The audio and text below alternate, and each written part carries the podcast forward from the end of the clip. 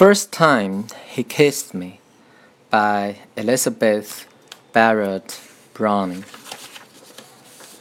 First time he kissed me, but he only kissed fingers of this hand wherewith I write, and ever since it grew more clean and white, slow to toward greetings, quick with its oh list when angels speak a ring of amethyst I could not well hear plainer to my sight. Then that first kiss, the second passed in height, the first and sought the forehead and half missed, half falling on the hair.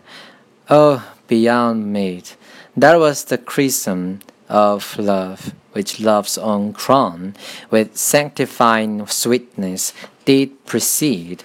The third upon my lips was folded down in perfect proper state, since when, indeed, I have been proud and said, My love, my own. 第一次吻我，英国伊丽莎白·巴雷特·布朗宁。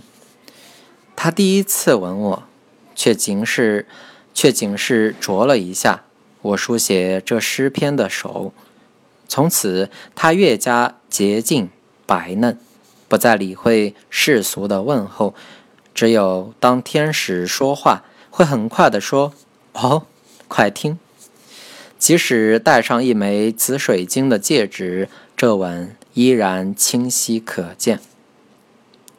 第二个吻超过了高度。寻到前额，偏了一点，吻了一半，留在柔发上，无法比拟的奖赏，那是爱的圣油，在爱神王冠之前，带着尊崇的甜蜜。